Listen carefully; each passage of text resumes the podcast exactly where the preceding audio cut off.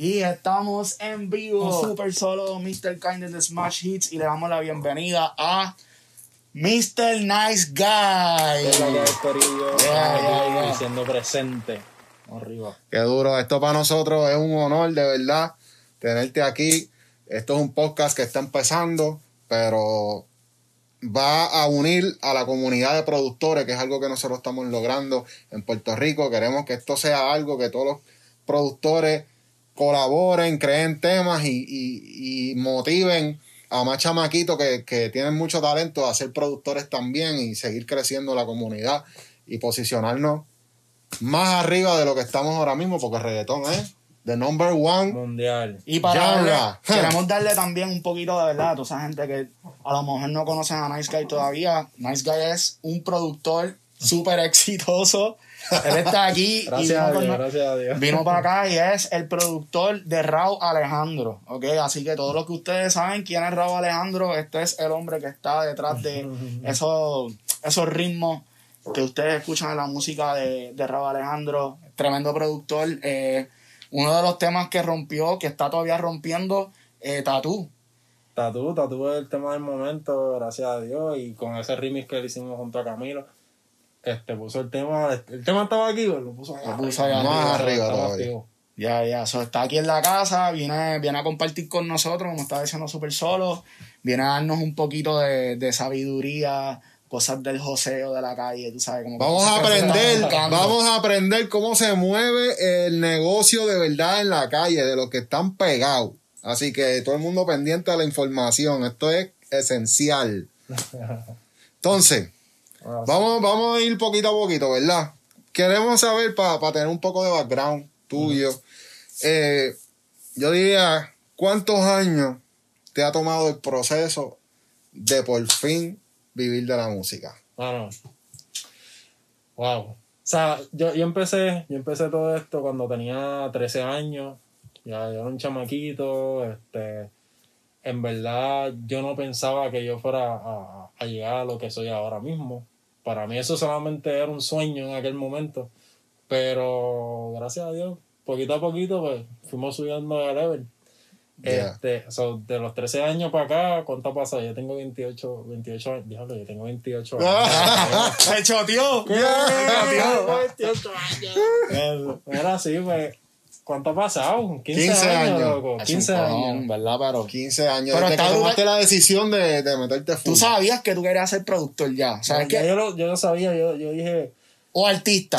yo quería, yo quería ser productor y artista. Ok. Porque O sea, ya tú estabas claro a los estaba 13 años. cantando, Yo estaba grabando y eso. Y A los 13 verdad- años ya tú estás grabando. Sí, en verdad la tenía, la tenía, la tenía el Yeah. talentito ahí, ¿entiendes? Pero Qué duro.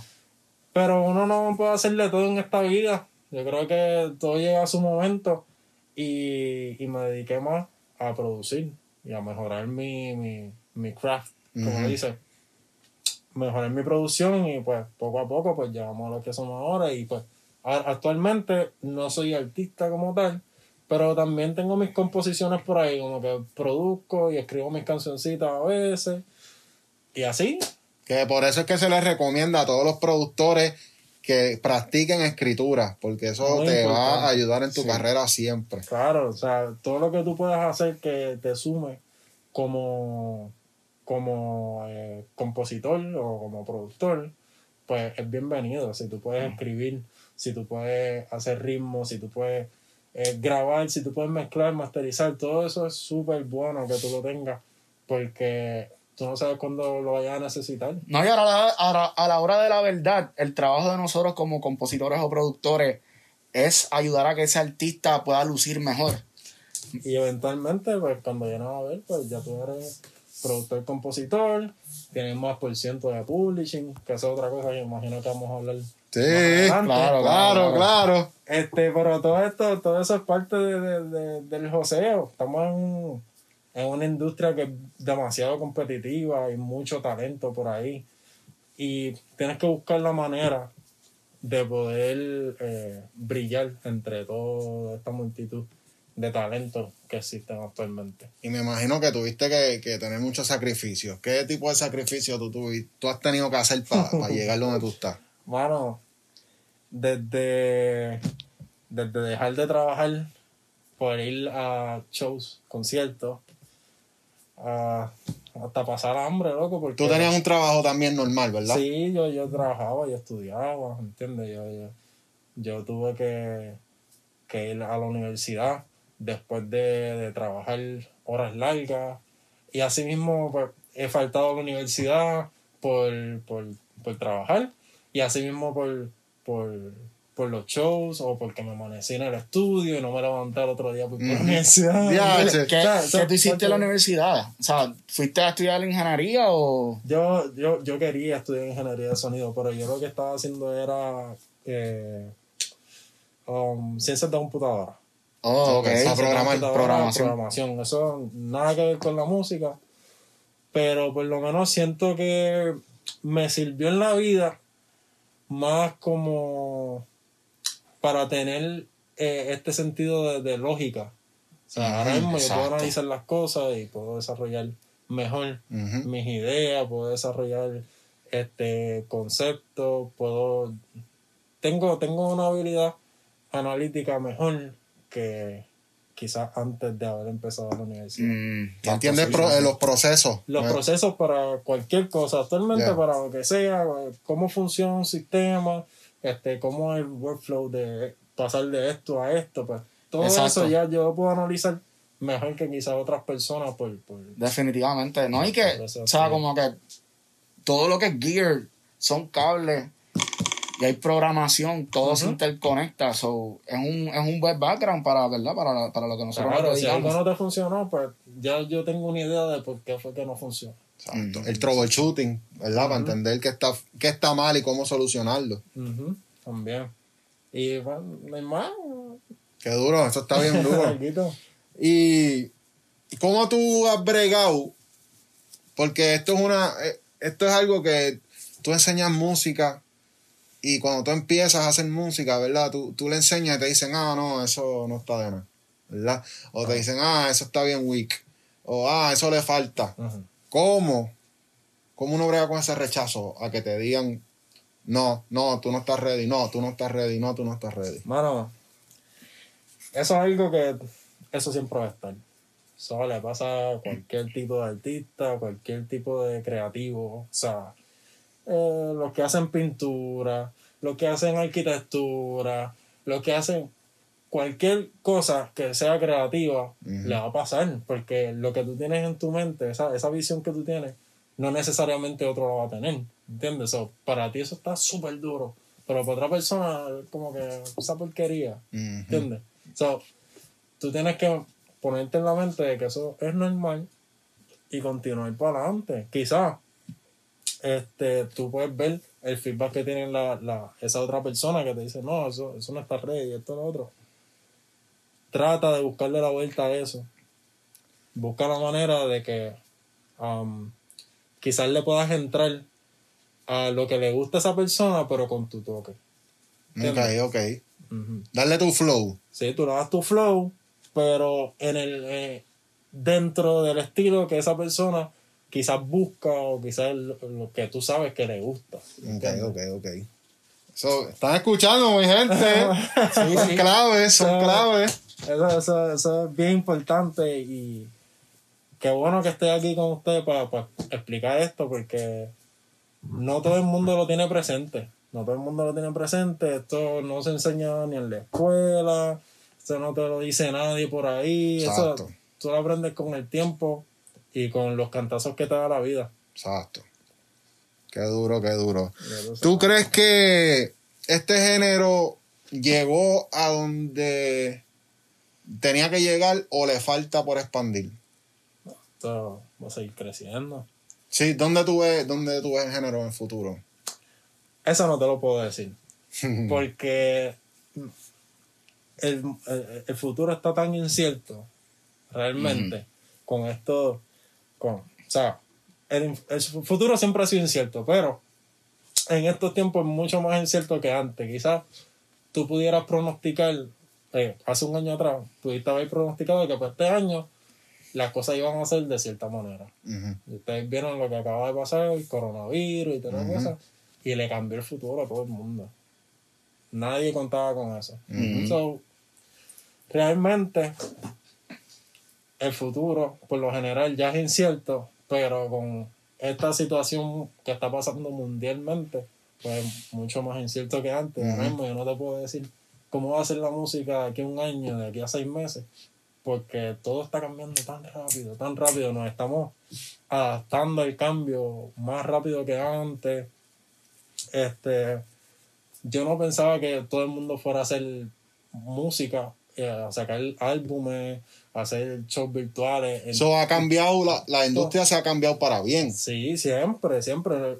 Yo siempre he dicho que la, la habilidad más grande que tiene el ser humano es adaptarse a los cambios. Exacto. O sea, desde, desde los comienzos de, de la humanidad nos hemos adaptado siempre al cambio. Ah, ¿tienes frío? Pues busca con qué abrigarte. Ujú. ¿Entiendes? Ah, este, qué sé yo, estás enseñando todo tu cuerpo, pues busca con qué taparte para verte Ujú, decente, sí. ¿entiendes? So, eso siempre ha sido así, eso es naturaleza. Ujú. So, el, el- el cambio siempre va a estar. Qué duro. Ya ¿Cuál, está, cuál- cuál fue, o sea, con esto de la pandemia, porque yo creo que, o sea, todos nosotros hemos tenido que pasar por este proceso de cambio durante la pandemia, nos tocó a nosotros, que tuvimos que cambiar nuestra, nuestro negocio a, a online. A- o sea, Porque nosotros perdimos Claro, los clientes. perdimos los clientes, No podíamos trabajar con nadie. ¿Cómo, ¿Cómo te afectó a ti y qué cambios hiciste en tu carrera para estar donde estás ahora y, y los proyectos que van a venir? Porque Tatu fue un palo y salió durante la pandemia. y. ¿Cuáles han sido tus estrategias? Bueno, siempre van a haber sacrificios. En cualquier etapa de, de- de tu carrera siempre van a haber sacrificios. Yo al principio yo estaba bien negativo de que yo no puedo colaborar con nadie, no me puedo ver con nadie, no puedo ir para ningún estudio. Por eso es el coronavirus, pero hay que tener cuidado, hay que ser precavido. Pero por lo menos, Raúl Alejandro, en mi caso, ¿verdad? Es un artista que por nada lo que esté pasando, él va a parar. Ujú. Él es un atrevido y va para adelante contra lo que sea. Ah, está pasando este coronavirus, pero mi vuelta no se va a caer. No se puede caer. Ujú. Porque detrás de mí hay otras personas que comen.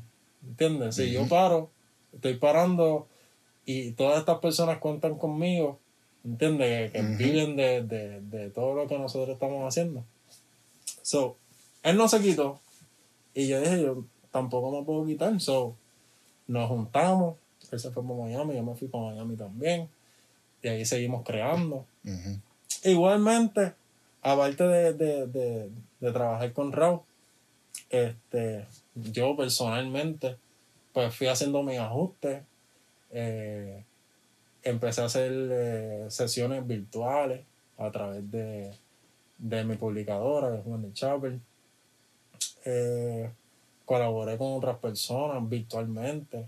Eh, actualmente también trabajo con BF7 y estamos trabajando el álbum y tampoco vamos a permitir que, que esta situación este, de la pandemia nos pare, porque también, como, como dije con Raúl, hay otras personas que están contando con, con nosotros, contando con, con todo lo que nosotros estamos haciendo. So, hay que sacrificarse, hay que ver hasta dónde puedes llegar y, y meter mano, porque no nos podemos rendir, mano. Hay que seguir para adelante, ¿verdad? Y seguir aprendiendo, seguir viendo tutoriales en YouTube, eso es bien importante para seguir aprendiendo. Fue Eh, importante siempre. ¿qué, qué- Ah, bueno. dile. Es que, ¿verdad? Como que él dijo algo ahí que como que me llamó mucho la atención. Ajá. Estás hablando de sesiones virtuales, como Sí. que... No entiendo, como que, o sea...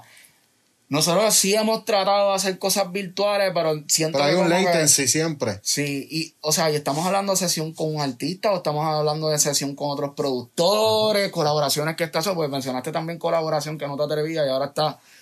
Cuéntanos un poco de eso de las sesiones virtuales. Bueno, las sesiones, las sesiones virtuales no, no es una gran ciencia, pero hay que tener la mente para buscarle la vuelta porque quizás cuando tú tienes una sesión con alguien en un estudio, pues tú estás escuchando todo de tiempo real.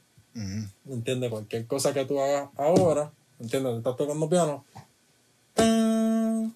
y la otra persona puede cantar al mismo tiempo. Ajá. Pero cuando tú estás en una sesión virtual, hay un latency por, por el medio. Tú puedes, tú lo que puedes hacer es que tú, tú haces lo tuyo y los demás, pues al tiempo que escuchan lo tuyo, pues ellos pueden reaccionar. Ok, Entiendo. ok. So, ellos reaccionan en su lado. Tú, Ah. tú estás poniendo los O sea, ritmos, me imagino. tuya y tú Ah. escuchas lo que ellos ponen y si acaso, pues ellos pueden grabar un, un voice, quizás. Ajá. Graban un voice con lo que están escuchando y... y- y- Y a lo mejor ellos te dan una idea de, ah, mira, vamos a hacer algo así. O el mood lo pones tú.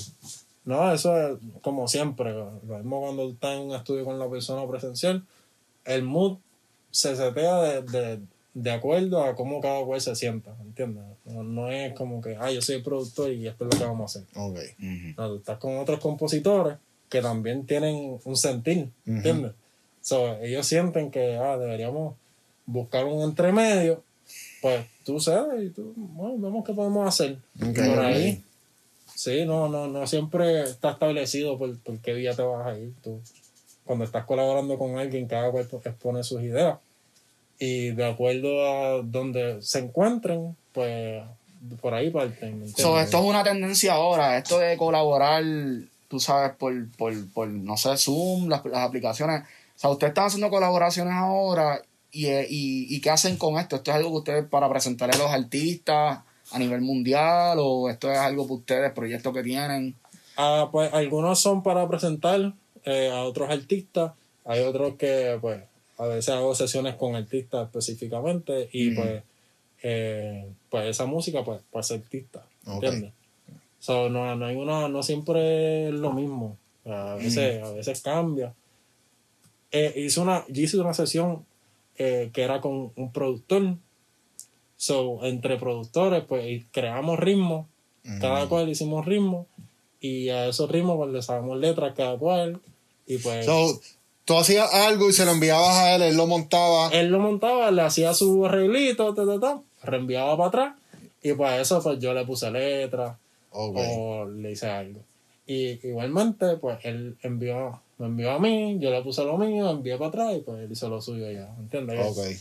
Hay diferentes maneras de, de colaborar. sí, y, y si eres un artista o un productor o un creador versátil, que tiene todas estas destrezas que, que les comenté ahorita, que quizás pudiera escribir o pudiera cantar o quizás pudiera eh, eh, hacer un video, ¿entiendes? O sea, eh, pudieran expandir su horizonte. Ujú. Ok. Eso es lo bonito de esto, que, que hay mucho, hay mucho espacio para, para experim- experimentar y quizás innovar. Claro. ¿Entiendes? Claro, claro. Lo más importante es que no hay excusa. Corillo, no hay excusa, se lo hemos dicho en todos lados. No hay excusa para seguir creando, mano, porque hay que crear, hay que crear contenido. Esto es algo que no puedes parar de crear contenido. Entonces, vamos de verdad. Todo el mundo usa Fruity Loop. Ajá. Ese es como que el estándar de la industria, como que todos los tutoriales que tú ves por ahí son para Fruity Loop. ¿Cuál es el programa que tú usas para producir tu música? Yo empecé usando Fruity Loop. Ok. O sea, eso es como, es como clave, ¿entiendes? Es como que tú empiezas por Fruity Loop y eventualmente si pues tienes la habilidad de cambiarte o la oportunidad de cambiarte a, a otro programa, pues puedes meterle. Yo por lo menos yo empecé en Fruity Loops y llegué a un punto en el cual me sentía como como atascado, como que Ok. Un límite. se- sentía que eh, creativamente estaba limitado por, por el workflow de ¿entiendes? Ok, So, en ese momento ¿Te pues, sentías lento o algo? no sentía que estaba haciendo todo, todo el tiempo lo mismo Mm, ok. Necesitabas romper la, la rutina. Sí, me aburría, me aburría. Yo como que necesito algo diferente, necesito un, un challenge, un Yeah, reto, ¿me entiendes? Yeah. So, empecé a buscar, ya, ya por lo menos eh, Pro Tools, pues ya yo lo estaba experimentando desde, ese tiempo, pues porque Pro Tools es un programa, para los que no saben, que eh, es, es un estándar en la, en la industria de la música para grabar voces, para grabar instrumentos, para mezclar, para masterizar. Este, so, ya yo tenía un poquito de esa experiencia, pero para crear música, para hacer ritmo como tal, Fruity Loops no. Hay personas que sí crean en Fruity Loops, yo no puedo hacer eso. Yo Mm. puedo añadir algunos instrumentos, qué sé yo, pero crear una pieza completa ahí, en verdad, es un poquito. Yo diría que es tedioso porque no tiene las herramientas que quizás tiene un Fruity Loop, o quizás tiene un Reason, o un. Tú sabes Reason. Sí, ¿verdad? Reason. o un Ableton Live que, que yo uso, un Loy, ¿me entiendes? Son, son diferentes DAWs o programas de ese ritmo que, que vienen con algunas herramientas que te funcionan mejor. Exacto. En mi caso, yo me cambié después de tratar a tratar Reason, después de tratar Logic, que Logic me gustó bastante, pero cuando traté Ableton, yo no entendía nada. Sí, porque es otro flow, otra cosa diferente de los demás programas. Ajá, pero tenía algo, tenía un algo que, que, que me, me enamoró, Ok. ¿entiendes? So, ¿Y qué es ese algo? The voy a sauce. decirlo, voy a sauce. decirlo, voy a decirlo. Espera, prepara, prepara ahí el gem, el gem, espera, el gem. Espérate. Vamos a ver, yo quiero escucharlo primero. Vamos a ver, vamos a ver, vamos a ver. Por lo menos para, para sampleo, para con audio, Ableton es perfecto. Igualmente para grabar con, con MIDI y un par de truquitos de MIDI, pues Ableton funciona a la perfección. Pero lo más que me gustó es, es eso, es el cómo tú trabajas el audio en Ableton. Y obviamente la organización, porque está todo por, por tracks, no como Fruity Loops, que en Fruity Loops tú haces patrones y los pones donde te dé la gana. Exacto. Y si no pusiste un sonido en el mixer, pues cuando vas a hacer los, los split mix tracks, Ajá. no te aparecen. O sea, Exacto. ese era uno de los problemas que me estaba dando Fruity y, y yo sentía que, que deberían arre- que debieron haberlo arreglado. Porque cualquier otro programa te incluye tracks, Exacto. ¿entiendes? Y el track ya está conectado con el mixer. Claro. Exacto. No, pues Fruity, pues entiendo que sea así flexible, qué sé yo, y es cool. Pero en mi caso, pues ya sentía que, que me estaba quizás atrasando un poco en el workflow. O me, estaba me estaba quitando esa, ese momentum creativo. A Ok. veces cuando tú tienes una idea, tú vas rápido, ta, ta, quiero hacer esto rápido, ta, ta, ta, y está la idea. Ok, ok, ok. Pues en Fruity llegó un punto que pues habían ciertas cosas que me estaban, me estaban frenando creativamente. Ok. So, aprendí a bregar con Ableton y pues ahora mis ideas fluyen mejor. Ableton Live, Corillo. Ableton Live. Ableton Live. Así que ya saben. Eh, Que nos auspicien. Mano, Hacho, palo. Y yo lo he usado. A mí me encanta porque Everton Live son dos, dos, son dos tipos de programas en uno.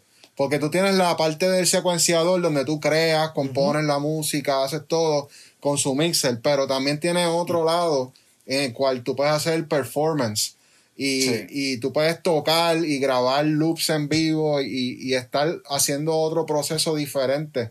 Eh, puedes usarlo para tocar show en vivo, tú sampleas todo tu show Sí. y lo conectas con un pad y puedes tirar tu show, que también Sí, ese programa está tan cabrón que tú puedes conectar un plugin de un programa de luces que se llama DMXs Ah, lo he visto. y conecta USB a la computadora y tú puedes programar cambios de luces para tu show desde el mismo MIDI controller. desde el mismo MIDI control. Tú puedes tirar un sonido con un botón que haga un pum y las luces cambien a azul a la misma vez, todo con el mismo botón. So, esa, e- e- esa cosa que tiene ese programa es, es como que súper avanzado, mano. Tú puedes hacer un show de luces con, Y con el video. programa ya. O sea, tú no tienes que tocar nada, tú puedes tenerlo todo ahí en MIDI. Ya, Ujú. Un show de luces completo y tú haces con las manos amarradas. exacto, ¿Entiendes? exacto. No, es otra cosa. Y, no, y eventualmente pienso que todos los, los demás programas van a, van a ir actualizándose y llegar al nivel, ¿me entiendes? Ya. Pero, Sí, ah, sí. yo creo que Ableton está adelante un paso ya. Nosotros usamos Reason y es por la flexibilidad de customizar el sonido. Porque en Reason es como si tú tuvieras un rack de un estudio. Sí. con un módulo. Y ese módulo tú lo conectas a un reverb y ese módulo lo conectas a un tan y por atrás tú lo vires, puedes conectar los cables. Sí. Como si tú estuvieras ahí literalmente frente a, a la máquina. Y tú mismo estás sacando cables y conectando Exacto. y tú vas viendo para dónde estás roteando las cosas. Sí. Exacto. También que el mixer del programa es un simulador de una SSL. So, hasta los knobs, los EQ, los compresores de cada eh, channel strip es emulando una SSL y el sonido El tiene. sonido sale me- medio análogo. así. Ajá, y tiene el Master Boss Compressor, igual que el SSL. Qué duro. So, ya te lo incluye el programa. Y eso son una de las cosas que caracteriza nuestro sonido, que es el sonido del programa como tal, que tiene una textura. Sí. Sí. No es como Pro Tool, que. Pro Tool es, es, es como que tan silencioso, tan claro. Tú sabes, como que es bien difícil. Tienes que trabajar duro para darle color a tu música. Claro, te- En Pro tienes que Tool. hacerlo todo manualmente para darle el color que tú quieres. Si tú quieres algo Exacto. clean, pues ya la señal está clean. Exacto. Pero si quieres que suene un poquito más grungy o quizás que, que tenga ese color, ese ese calor de, de, de las máquinas análogas, pues Exacto. tienes que meterle allá tus modulaciones. O quizás pues rotearlo físicamente por alguna máquina. Sí. Tienes que ensuciarlo, básicamente. Ensuciar el sonido. Oye, y ahora que tú estás viajando todo el tiempo y trabajando en estudios bien cabrones. ¿qué máquina tú has visto últimamente que tú digas, mira, en verdad, esta es la máquina que yo estoy enamorado? Y Yo creo que esto está cambiando mi sonido o algo así. ¿Máquina en qué sentido máquina? Que vas a un Cualquier piece of gear. Any piece un of gear que tú digas, esto me, me tiene a mí, yo pienso que esto me está definiendo a mí mi nuevo, mi nuevo sonido o algo así. Mira, por lo menos, este, recientemente fue la primera vez que, que yo procesé, o un ingeniero procesó algún ritmo mío por ahí, por, por diferentes máquinas y eso. Me cogieron stems de batería y esas baterías las pasaron por un distresser. Ujú. ¿Entiendes? Súper duro. Pero los darle puso a knock, to knock. Ajá, entonces quizás pues las melodías eh, las pasaron por un... No, las voces, las voces las pasaron por un NIF. Ok. Las voces las, las pasaron por el NIF. El bajo lo pasaron por... ah, por un NIF también. O las voces las pasaron por... No, no sé mucho de máquinas. Pero, pero las pasaron por, por diferentes máquinas. Para llegar al, al resultado final. Este, pero yo, por, por lo menos yo, cuando estoy grabando voces, cuando traqueo voces, eh, las paso por un um, Universal Audio 1176. Ok. Sí. se llama, es un preamp comp- compresor Ujú. Este, que le da un sonido análogo bien bonito a las voces y hace que suene. Todas las voces de Rob Alejandro tienen eso. Este, las voces de rap pasan por un UA 610 B. El 610. Ajá, 610B. Ajá. Pasan por ahí. Que son un preamp. Espérate. Y ahora mismo. Break.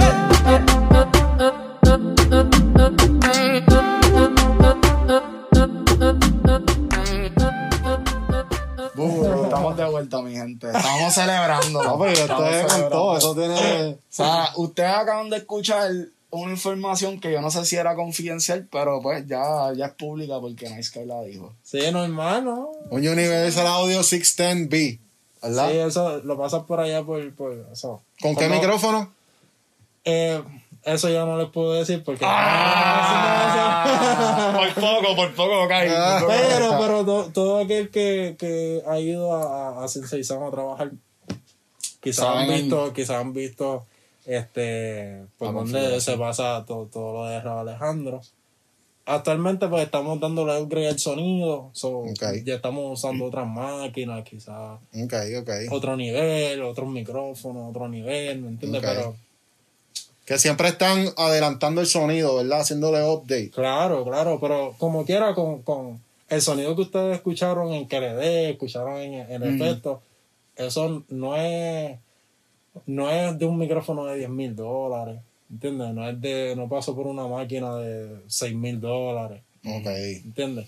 So, ah, son steps, Sí. son pasos, tú vas subiendo con el tiempo poco a poco hasta que llegas a, ¿Qué canción tú dirías que, que tiene el- la mejor calidad, verdad, que, que tú hayas participado? No ha salido. No ¿No? ha salido. Viene algo bien cabrón. No ha salido.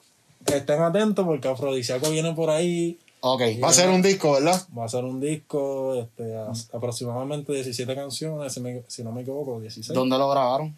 Este, todo se grabó. Hay algunos temas que se grabaron en, en Sensei Sound, pero la mayoría de los temas se grabaron en Hit Factory Criteria en En Miami. Miami. Miami. Ajá, en un estudio súper legendario. eh, Por ahí han pasado un montón de artistas súper importantes. James Brown, este, Lil Wayne, Sí. entre otros, un montón de artistas que han pasado por ahí. Eh, y pues allá las máquinas, la calidad de las máquinas es otra cosa, los micrófonos son otra cosa.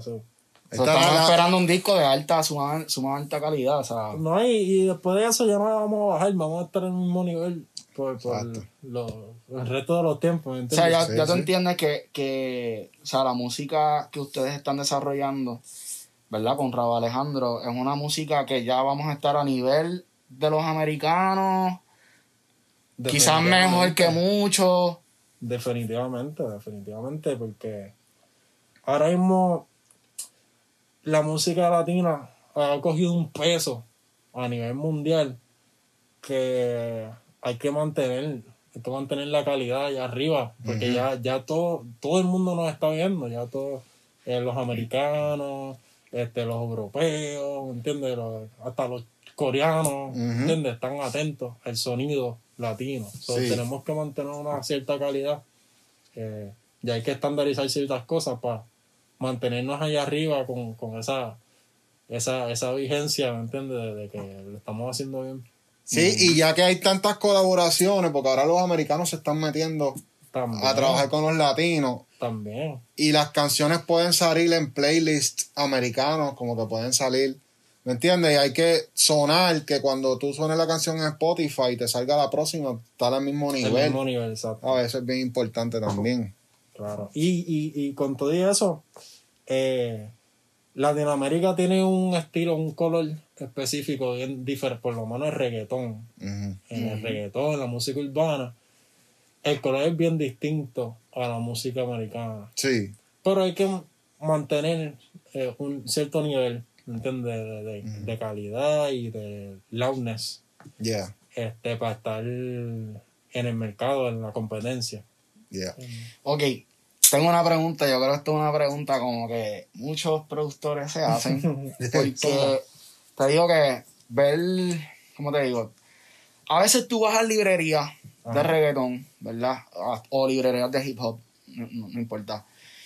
Tú las bajas y tú empiezas a hacer música y tú sientes que como que el kick no suena como tiene que sonar. Y tú dices, pero si esto es, una, esto es un kick de reggaetón y no me está bregando, como que... ¿Cuál es el truco que tú usas como que quizás quizá es el, pues el, el sonido de, de Nice Guy, ¿verdad? Pero como que cuál es esa configuración que tú usas en tus baterías para sonar o bien calle o para sonar bien americano, o sea, como que en tu música, porque obviamente tienes diferentes estilos Ajá. y me gustan mucho tus afrobeat. Gracias, gracias. Este, pero, o sea, ¿cuál es tu técnica, por ejemplo, para el reggaetón? Que yo creo que eso es lo que más la gente está buscando ahora mismo. Mira, pues realmente cada estilo de música tiene su propio color. ¿Entiendes? So, si tú vas a hacer trap, pues tienes que tener cierto tipo de kick o un kick punchy que sea cortito para que pueda cortar por, por el AOA, por el bajo. El reggaetón, los kicks de reggaetón son como que más gordos, más grandes, más pa, pa, que dan más duros. Ujú. So, ah, también los, los kits de reggaetón también tienen frecuencia alta que le dan ese, ese brillo a la hora de, de dar. Que hace ch- ch- Ajá, ta, ta, ta. Este, so, es cuestión de ver. O sea, hay, hay, hay sonidos y hay sonidos. Sonidos para unas cosas y sonidos para otras cosas. Que quizás puedes llevar algunos sonidos a, a, a ciertos niveles en cuestión de mezcla. Pues sí es posible, pero hay, hay ciertos samples que simplemente no funcionan para, para cierto estilo, ¿entiendes? Ok. O sea, eh, suena como un acertijo, pero en realidad, a la hora de tu producir, tú mismo lo notas, ¿entiendes? Tú tienes tu propia librería, o sea, tú en algún momento dijiste, déjame hacer mis propios kicks o simplemente pasaste por un proceso de escuchar muchos kicks que tú de un momento te enamoraste de algo y dijiste, mira, yo lo voy a hacer parte de mi sonido, este kick. Sí, eh, básicamente mi librería personal, que yo uso, eh, se basa en, en otros sonidos de diferentes librerías que yo he ido descargando y viendo. Eh, y también eh, sonidos que yo mismo, que como ya he usado, ya los conozco y ya los modifiqué a mi manera, Ok, pues los sigo utilizando porque ya sé que ese sonido funciona. ok, ¿Entiendes? ok. Exacto. So, eso yo los tengo todos como cata- eh, categorizados, eh, como por colores y eso, porque en Ableton, Ableton, once again, Ableton, tú puedes, tú puedes hacer como unos tags. Ok, Por ejemplo, yo todos los sonidos que yo, que yo utilizo casi a diario, pues los tengo en rojo. En ese tag Ok. yo puedo buscar todos esos sonidos que ya yo conozco que me funcionan. It. ok. Eso está bueno. Sí. Entonces, break,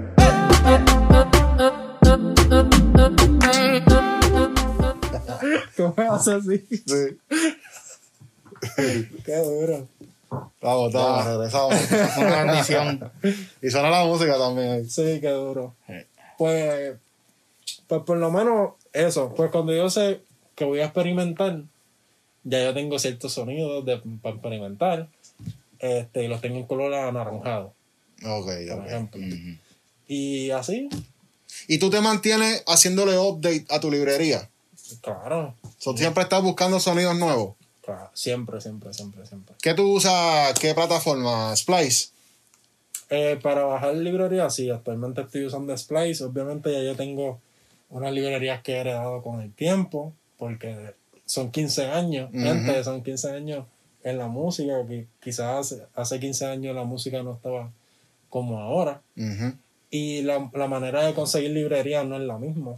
Ahora mismo tenemos servicios online, pero en aquel momento no existían servicios online. Ujú. ¿Cómo tú conseguías librería en esos tiempos? no? Tenías que ir por ahí, estudiar en estudio. Un productor, te lo- sabes. un productor te pasaba un paquete con todas las librerías que otros productores le han pasado y así Exacto. event- eventualmente pues llega a ti y de ahí para adelante tú sigues usando eso esa es mi librería sagrada eso Yeah.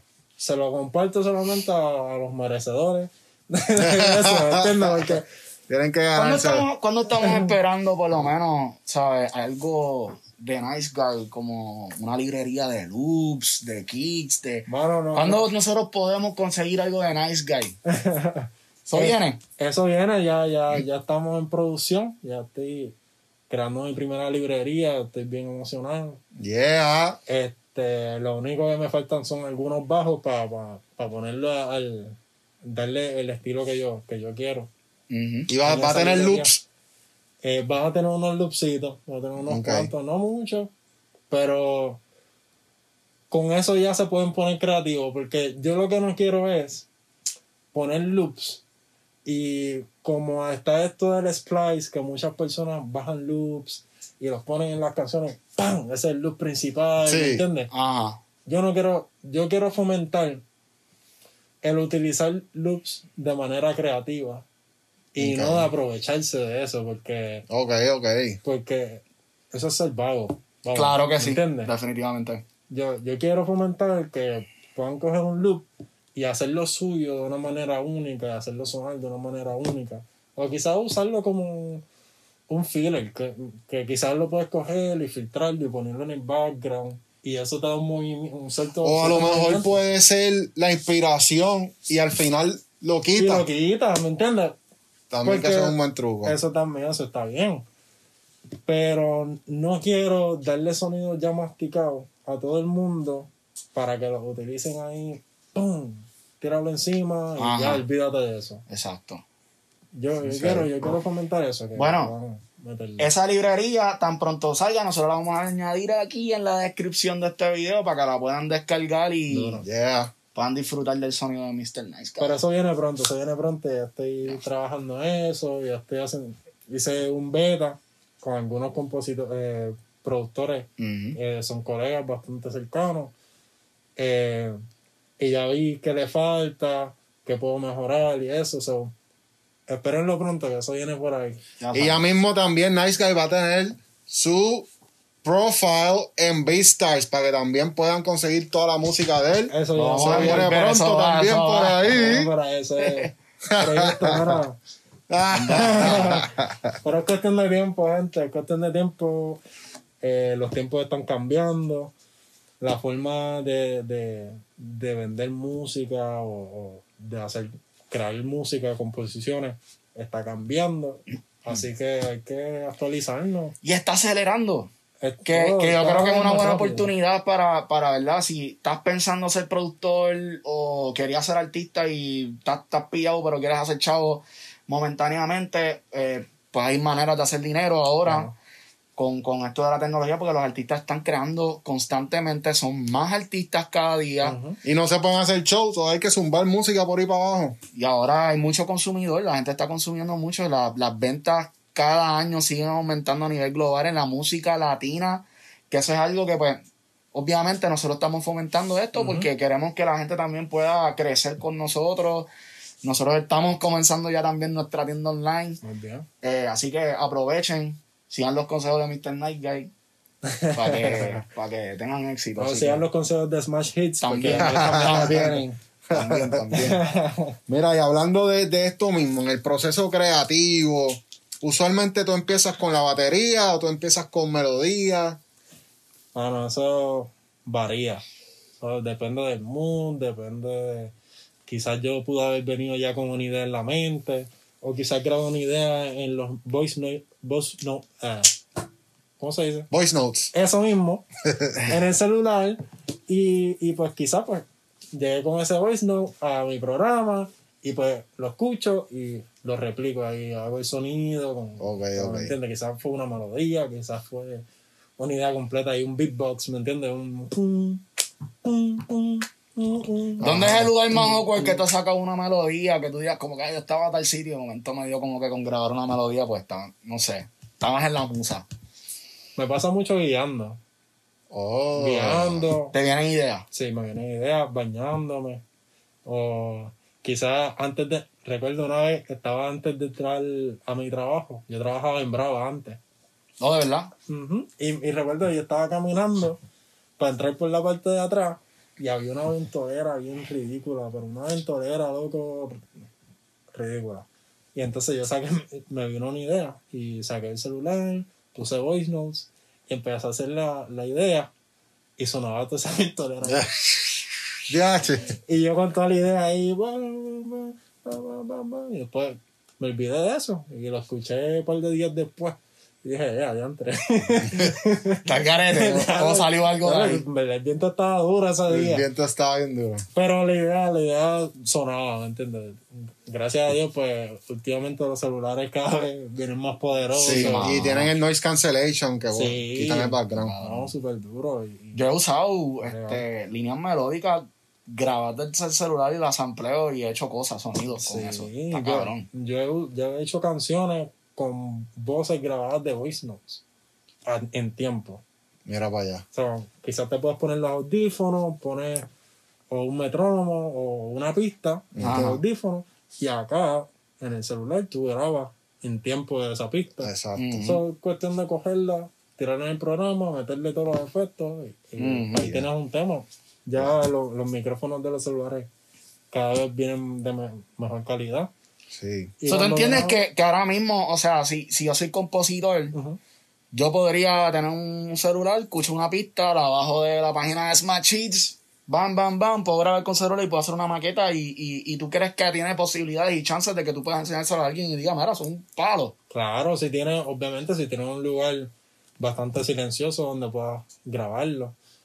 El carro, ¿verdad? En el carro, en tu cuarto debajo de, de una colcha, ¿entiendes?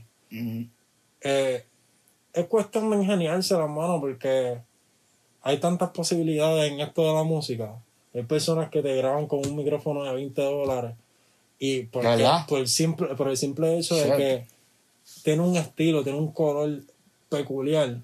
O sea, O sea, lo hacen por joder como, como porque en verdad dicen como que yo quiero buscar este efecto.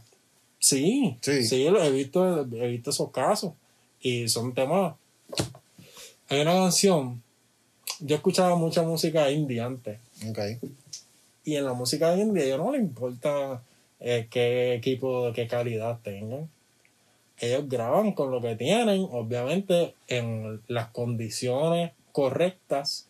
Como por ejemplo, en este estudio que tienen toda la acústica y toda la cuestión, quizás ellos quisieron grabar un tema con el celular.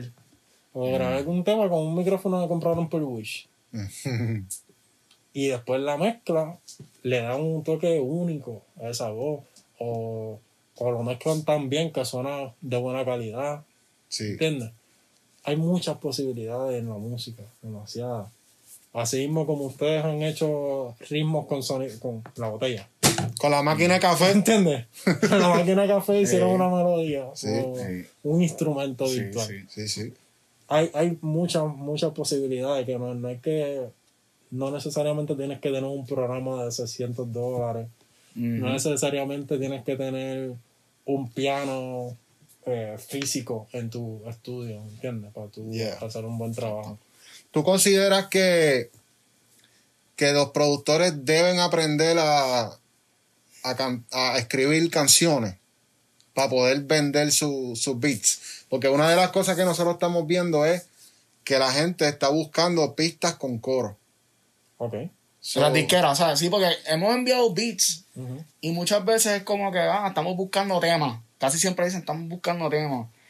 Y, diablo, en verdad no han sido muchos los casos, honestamente, pero de los, de los casos que se han dado, sí hemos visto que eh, ha sido mejor el feedback cuando enviamos una maqueta con coro versus cuando enviamos un beat que es como que ni, ni hola ni adiós, tú sabes, como que se queda ahí. Sí.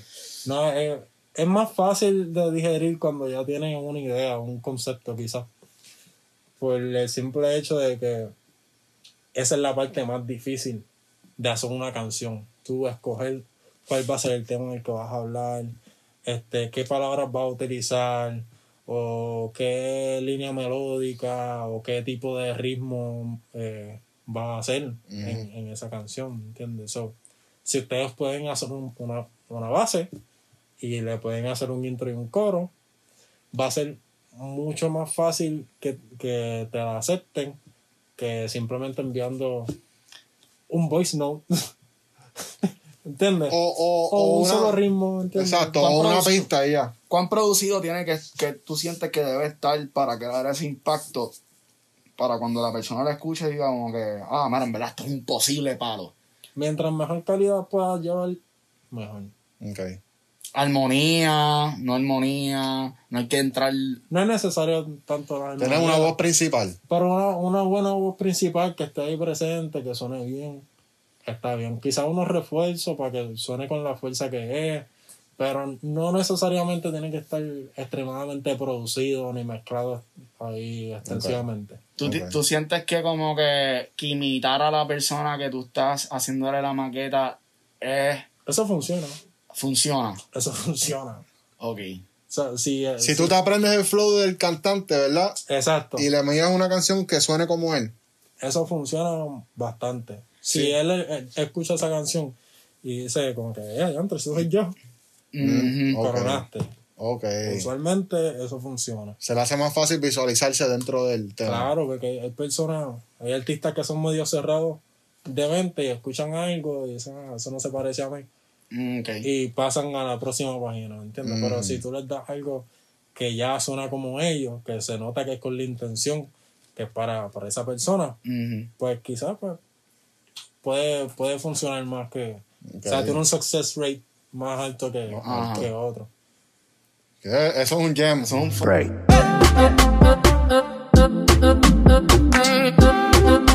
Eso es un gem. Bendición. Vamos. Otro, lleva tres. Ya lo vas ganando con las bendiciones. Vas ganando. Yeah. Ahora, hay, hay artistas y hay artistas. Eso fue bendición. cada cual con su, con, con su forma de ver las cosas y con su estilo. Eh, ¿Quién tú entiendes que es la mejor persona? O sea, cuando tú vas a enviar una maqueta, ajá. ¿quién tú entiendes que es la persona clave dentro del núcleo de cada artista que tú tienes que enviarle ese, ese tema? Yo diría que el manejador. Yo diría que el manejador porque el manejador es quien eh, quizás puede empujar un poquito más en cuestión de, mira, tienes que grabar esto. O preferiblemente deberías grabar esto. ¿Entiendes? Ok, ok. O escúchate esto ah, y dime qué te parece eh, para ver qué hacemos. Porque los artistas cuando llegan a cierto nivel quizás pueden ser un poquito más selectivos con eso porque están recibiendo tantas canciones por tantos lados. Que ya casi ni les prestan mucha atención, ¿entiendes? So, Mm. Se saturan. claro, o sea, el, el manager es como el filtro entonces que se las es pasa. un filtro que, que dice esto sí, esto no. Porque ahora mismo yo soy, yo soy productor, yo no soy artista, pero a mí me llegan un montón de temas por todos lados. O sea, primos, hermanos, me envían por WhatsApp, este, fanáticos envían por email, envían por Instagram, por Facebook, por todos lados, ¿entiendes? Y los mismos, al- algunos artistas que, que conozco también me hacen llegar cosas, pero no puedo estar en todos lados, ¿entiendes? Ya, ya, ya. Pero- ¿Cuál es tu protocolo? este, yo escucho, yo... Pero yo tú prefieres que te lo envíen al email. ¿O no prefiero, yo prefiero enviar al email y escucho eventualmente. Este, actualmente tengo muchos, muchos temas que tengo que escuchar, pero los escucho eventualmente y, y doy mi opinión. Yo no soy, no soy muy cerrado en eso. ¿Cuál es un no-no que tú dices, por ejemplo, que, o sea, tengo que preguntarlo porque no es fácil como que tú estar en una plataforma como Instagram donde hay mucha gente que quiere definitivamente ser artista o quieren entrar a la industria porque quieren ser productores. Este, ¿cuál es un no-no y consejo a la misma vez que tú le darías a, a esas personas que te están tratando de como que reach out pa- para hablar contigo y enviarte temas o, o ya sea para una colaboración, porque whatever. ¿Cuál es ese, ese tip que tú le das a la gente? Mira, en verdad, no hagan esto, porque esto como que caga la vibra. Full, full. Y si tú lo estás diciendo es porque quizás pasaste por ahí. Claro, claro, Full, claro. full. Ahora, hay personas que te ruegan. Personas, y me siento mal diciéndolo porque de verdad yo puedo entender la- en las condiciones que esas personas están viviendo y quizás llegan a, a ese punto de desesperación de por favor, por favor, esto, lo otro. Pero no es muy bueno, no, no, como que, como tú dijiste, mata la vibra un poco. Porque se supone que la música sea un poquito más fluida, ¿me entiendes? Cuando, cuando, uno vibra con, con una persona o vibra con una canción, todo eso fluye, ¿me entiendes?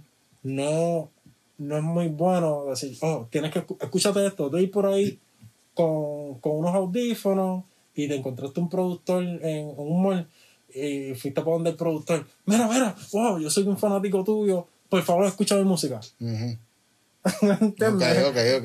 Es como que, ahora, dame mi Espacio. espacio, personal. Como en los tiempos de antes, que verdad que la gente andaba por ahí repartiendo CD. También, eso a algunas personas eso no les gustaba, pero hay personas que no pierden nada con escuchar, ¿entiendes? Pero si tú eres una persona que vienes a venderme ese CD, como que, mira, este es mi mixtape, este es el mejor mixtape que tú vas a escuchar en tu vida, escúchalo, no te vas a arrepentir, este, ¿me puedes dar tu número de teléfono para tirarte? como que, bro, no un poquito de espacio personal. Sí. Y lo mismo pasa ahora en las redes sociales que hay personas que te envían su música, ¿verdad? Y otra vez te digo, me siento un poquito mal diciéndolo porque yo, yo soy bastante reservado con, con, con mi- mis opiniones, mi sentir, mi pensar, ¿me entiendes? Pero ya que estamos hablando del tema, Pero es que es bueno, todo esto es bueno saberlo porque los que nos están viendo son gente que está empezando. Y ellos necesitan saber todos estos tips para no cagarla, porque ellos vayan aprendiendo el proceso de cómo. Nosotros vamos a hacer un tutorial de esto, ¿verdad? De cómo, how to approach a producer. Cómo hacerle ese acercamiento a un productor. Y mira, Nice Guy ya lo está haciendo, así que escuchen mm. bien el proceso. Mira, nada, este, yo pienso que la mejor manera es enviando un email, quizás pues, la música, y un linkcito, puede ser un link de SoundCloud, un link de Dropbox, o simplemente la música ya attached ahí. Eh, y pues explicando un poquito de tu proyecto o un poquito de ti, no muy extenso, trata de ser breve y directo al grano, ¿entiendes? Pero sin robar, sin, por favor, creo que tengo mucho talento y si me escuchas no te vas a arrepentir y esto va a ser un palo, ya tú verás, te veo en la cima, ¿me entiendes? No, es un poquito más sencillo porque a veces esos detalles, eso, cuando tú das muchos detalles, pues ya matar la vibra. Lo mismo es cuando tú haces un resumen para buscar un trabajo, tú no vas a poner todo lo que tú has hecho en tu vida, Exacto. tú no vas a poner Tú pones todo- los highlights. Exacto, Lo más pones lo más importante. importante, ta, ta, ta, ta. un poquito de un, poquito, un briefing, como que Ujú. un- un- unos detallitos que quizás te pudieran hacer un mejor candidato y ya, lo pusiste ahí, más fácil para leer, Ya. o sea, no estás leyendo un bloque de, de letras, estás viendo unos, unos detallitos que son claves. Y la frecuencia de- del contacto, como que, por ejemplo, si te tiro una vez a la semana o dos veces al mes, ¿me entiendes? ¿Cómo eso influye también? eso también influye porque tampoco quieres estar encima de la persona y Claro. ta, ta, ta, ta, ta, ta. Por ejemplo, yo, yo sé, yo sé que cuando tú estás buscando un empleo, es bueno que cada cierto tiempo dejes un toque para ver si vieron tu solicitud, para ver si vieron tu resumen, ¿entiendes? Pero no lo hagas con, con una frecuencia de cada tres días. Quizás puedes hacerlo semanal o cada dos semanas, Ok. pero ahí está encima de la persona. Mira, ¿escuchaste lo que te envió ayer? Mira, ¿escuchaste lo que te envió antes? Exacto, sí, sí, sí, se puede volver favor, un poco. Da un poco de miedo. ¿Tú, tú prefieres que se te envíe un paquete de cosas para que el contacto sea eso y cuando tengas otro paquete te envíen eso o te van viendo de uno en uno? Eso está bien. Paquetitos de tres, de cinco. Eso está bien. Paquetitos. ¿Escucharon? ¿Escucharon? ¿Escucharon? break.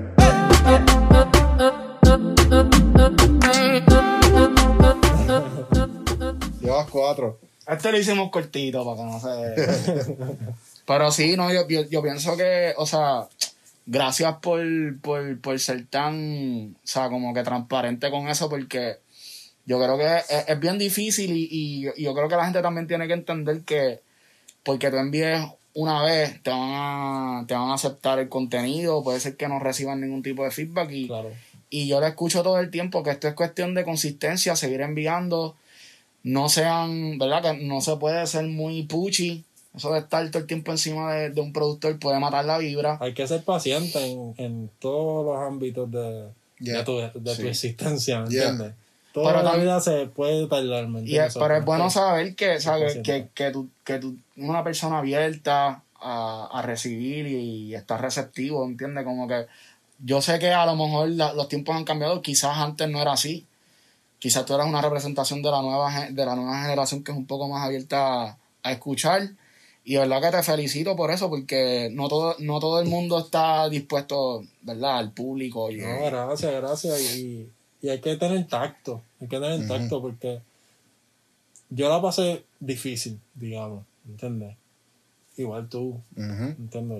Igual a ustedes, como que a ustedes no se les dio, ah, empezaste a hacer el ritmo hoy y ya mañana estaban pegados, ¿entiendes? Exacto. Conlleva tiempo, conlleva disciplina y pues una que, uno que otro rechazo también. Ujú. O sea, tienen que tener eso en mente de que puede pasar, eh, puede ser que te rechacen, puede ser que no, puede ser que te peguen mañana, puede ser que te peguen en 10 años, Exacto. pero hay que tener paciencia, mano. Es Paciencia. clave. Clave. Y seguir mejorando, evolucionando tu sonido. Yo creo que es bien importante crear tu propio sonido, que es lo que te va a diferenciar de los demás. Claro. Eso es súper tu, importante. tu forma, tu forma de brillar, como dije ahorita, entre tanta gente, entre tanto talento. Ya. Tienes que buscar la manera de tú salir a flote. Yes. Bueno, yo creo que esto ha sido una entrevista, Éxito. o sea, Esto una fue entrevista muy buena y, verdad como que vuelvo a decirlo, gracias mil, mil veces, gracias por compartir esta información, quizás a lo mejor tengamos a Nice Guy otra vez en un futuro, ¿verdad?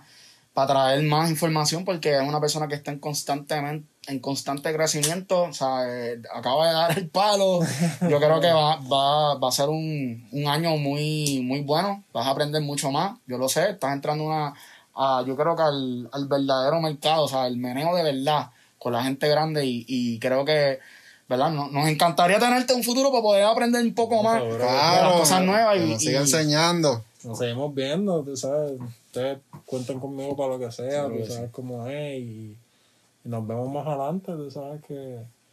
Todos los ¿Algún días seguimos consejo, el último consejo que le quieras dar a esa gente? A los artistas y productores que están empezando. Artistas y productores que están empezando, señores, tengan paciencia. Esto no es fácil.